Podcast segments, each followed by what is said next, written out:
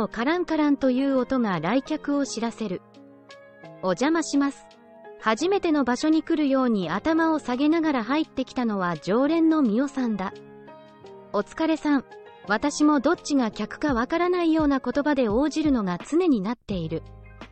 よく冷えたビールを一口飲んで、ああ、最高。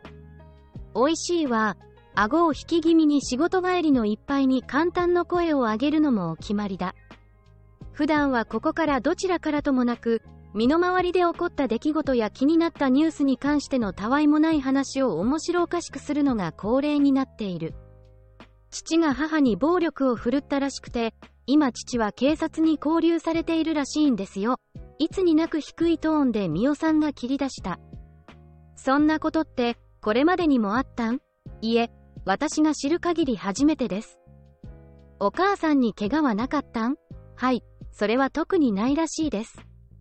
戸惑いが、ミオさんの目に現れている。お母さんとは電話か何かで話をしたん。はい、もう別れるの一点張りなんです。遭難や、これまでに溜まってきた不満の席が切れたんかな？結婚歴の長い夫婦にありがちな話やな。でも、お父さんの交流もそんなに長くないやろ多分、事情聴取が終わったら帰ってくると思います。でも、もう母は顔を合わせたくないみたいで、自分で部屋を借りると言ってるんです。そうか、でもそれはまずいな。とにかく一度、夫婦で話し合う場をミオさんが作るようにした方がいいと思うよ。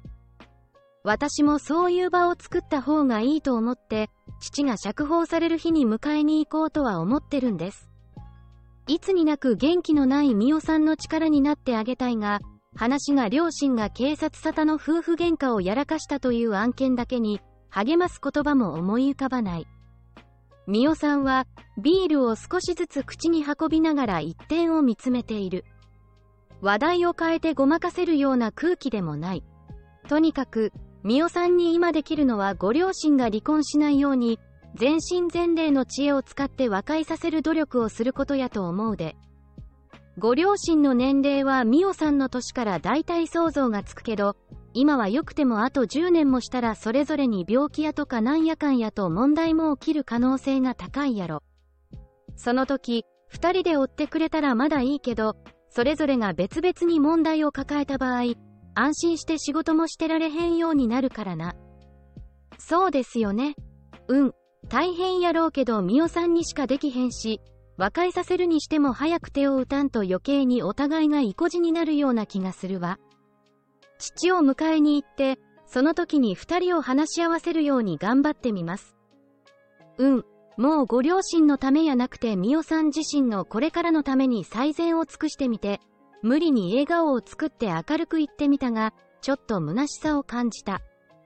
結局、その後はお母さんは部屋を借りて出て行き、お父さんと顔を合わせることも拒否したそうだ。そして、弁護士まで間に入れて離婚し、財産分与まで済ませてしまったということだった。私自身もそうだが、兄弟がいないというのはこういうことが起きた時に全てを背負い込むことになるからしんどいのだ。ミオさんの気持ちが手に取るようにわかる出来事だった。最近ミオさんは、月に1回のペースでお父さんを演劇や大相撲などに誘って一緒に行っているらしい。親を外に連れ出し単調な毎日に刺激を与えることは、今美桜さんが自分のためにできる素晴らしいことだと、ようやくこの話について微笑ましい思いになった。